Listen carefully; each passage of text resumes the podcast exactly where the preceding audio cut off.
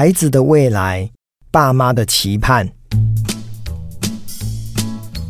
过去这十几年来呢，我的演讲应该超过一千场。可是我想要跟大家讲说，其实我演讲一开始并不是对的大人哦，因为呃，我从民国九十四年。大概就是将近二十年前，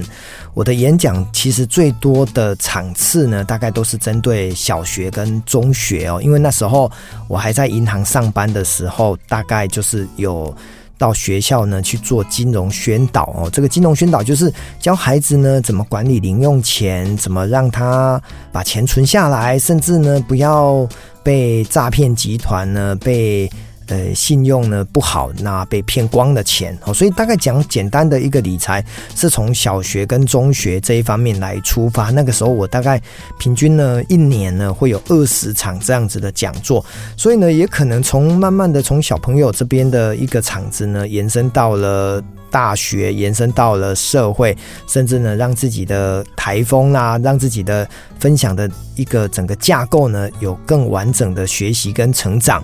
那为什么今天会想要讲到这个演讲呢？因为还是有很多的呃小学呢会请我去演讲。大家知道，当我们都已经成为一个成熟的大人，我们讲的大概就是职场，就是赚钱，就是。比较偏向于这种大人的成熟世界应该要有的商业思维，或者比较偏向于怎么样创造更好的收入，达成这个目的。那当我们要去跟孩子聊关于他的人生的时候呢，这个时候呢，你讲得太艰深，他可能听不懂。可是呢，我还是每次一年当中呢，我都会试图给自己呢接了几场关于比较年纪轻的。呃，然后把自己呢回到自己，如果我是小学生，我是中学生的话，我该如何呃教导他们？仿佛我就是他们的班导师，那给他们一些正确的观念。因为呢，孩子是国家未来的主人翁。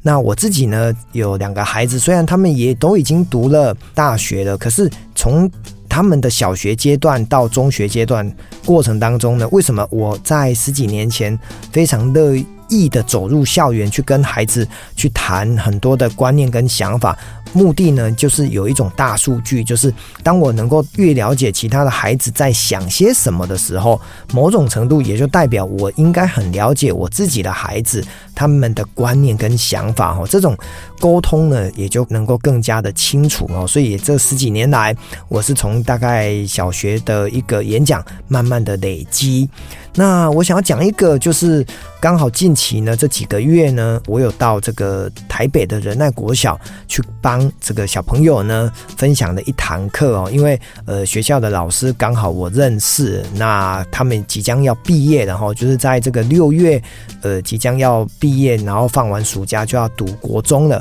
他就希望我能够为这一群孩子哦来勉励一番。那因为这一班比较特别哦，他在两年前的时候啊，因为大家知道国小老师他可能就是五年级带到六年级，然后呢在毕业之后再重新又带五六年级，就是比较偏向于高年级哦。所以在两年前呢，我就帮这一群孩子，就是国小五年级的学生呢，呃，上过了一堂课。当时讲的那一堂课叫做《快乐的人生》哦，意思就是说我讲了好几个关于小学生应该。在学校里面，或者是在课业当中、生活当中，怎么样来得到快乐？哈，因为从小如果你能够快快乐乐的长大，这应该是爸妈最大的期盼，而不应该只是会读书，那其他的事情呢都不去做，甚至呢就你要怎么样去建立同学的好的关系，你怎么样去孝顺父母亲，然后你怎么样去做家事，这些可能就是我在第一次在分享的这个主题当中呢，如何创造自己快乐的人生，给他们的一些演讲的建议。那我后来第二次呢，这个老师希望在他们毕业之前呢，因为他们都记得这个吴老师嘛，哈，就是说，哎，吴老师什么时候在我们毕业之前还能够跟我们分享一堂课？所以呢，老师就特别说，哎，一定要拨个时间哦，来帮我的这一群毕业生。能够给他们一些对于接下来要上的国中应该要给他们的建议，所以呢，我也就呃想一下说，好吧，刚好在某一定的时间允许之下呢，我就到台北跟他们分享了一堂短短的课。那这堂课呢，我就把它定义为上国中之后我会做的十件事情哦。那这十件事情的目的就是告诉他们说，如果呢，我今年五十岁。然后我重新回到了一个呃国中生的阶段的时候，我想要做哪些事情是我一定会去做的，那我就用这十件事情跟他们做分享哈，因为这十件事情听起来一点都不难，这也是我自己如果呢来回顾自己的国中生涯，我想要告诉自己，过去本来有做的，当然保持下去，那如果我没有做到的，我可不可以把它补回来哈，因为呃，人最怕的就是后悔跟遗憾嘛。那遗憾就是啊，来不及了，或者是后悔没有做了。好，所以我很快的把这十个点呢，我就念给有收听这一集的 Podcast 的听众哈。我是这么告诉他的，我说让自己有梦想很重要哦，这是第一个。我也让我的这一群的小六要升国一的孩子呢，告诉他们，其实这个梦想不见得呃马上可以实现，但是呢，你怀抱着一个梦想的种子去努力去实践它，我觉得梦想是第一个很重要的。十件事的第一件，那第二个呢？我鼓励他们呢，一样要去找到兴趣跟嗜好啊，不要只是读书啊。你可以去打篮球，你可以去学一个才艺，你可以让自己生活的重心呢，不要只是聚焦在读书哈。我一直认为这才是生活的有趣的地方。那第三个呢？我鼓励他们呢，要去大方的去赞美，呃，身边的朋友、同学、老师。还有长辈或者是一些可以赞美的机会呢，就不要吝啬去赞美。好，所以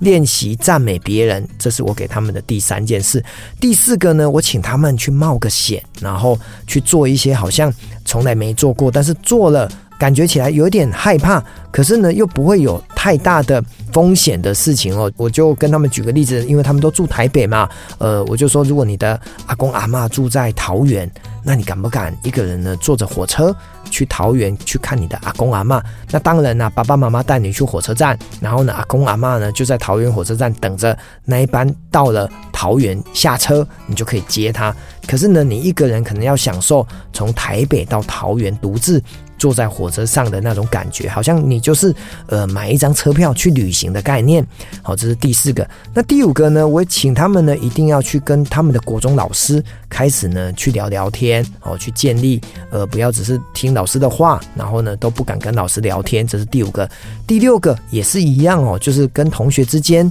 要能够找到自己喜欢合拍的同学，能够深交。那这两三个同学会成为你人生的道路当中。是一个很好的回忆，或者是很好的友谊关系持续建立。那第七个呢，一样哦，就是开始去想我怎么样去帮助别人。这个帮助别人不见得要做大事，而应该是说，只要在能力范围你能够做到的，就尽量的去学习帮助别人。第八个呢，回到了我还是讲哦，因为现在的爸妈非常的溺爱孩子，都不让他们做家事哦，所以鼓励他们多做点家事，让自己呢变得更加的。爱干净哈，因为很多我看到很多大学生开始租房子在外面的时候，他自己的房间或者是他自己的呃食衣住行呢都搞不定了哈，所以从国中时期呢就多做家事，让自己的这个整个打理呢能够变得更加的有经验。第九个呢，培养看课外的读物，不要只是看。呃，参考书、看考试的书籍，然后多看几本可能呢你感兴趣的一些书籍啊，我觉得这很重要。那最后一个呢，我还是叫他们哈，这是为人处事最重要的基本元素，就是一定要孝顺爸爸妈妈哦，因为呃爸爸妈妈很辛苦的拉拔他们长大，如果能够懂得孝顺父母，呃，百善孝为先。这是最重要的哦，所以呢，我就用这十件事情回馈给这一群孩子，让他们知道这是我会做的十件事。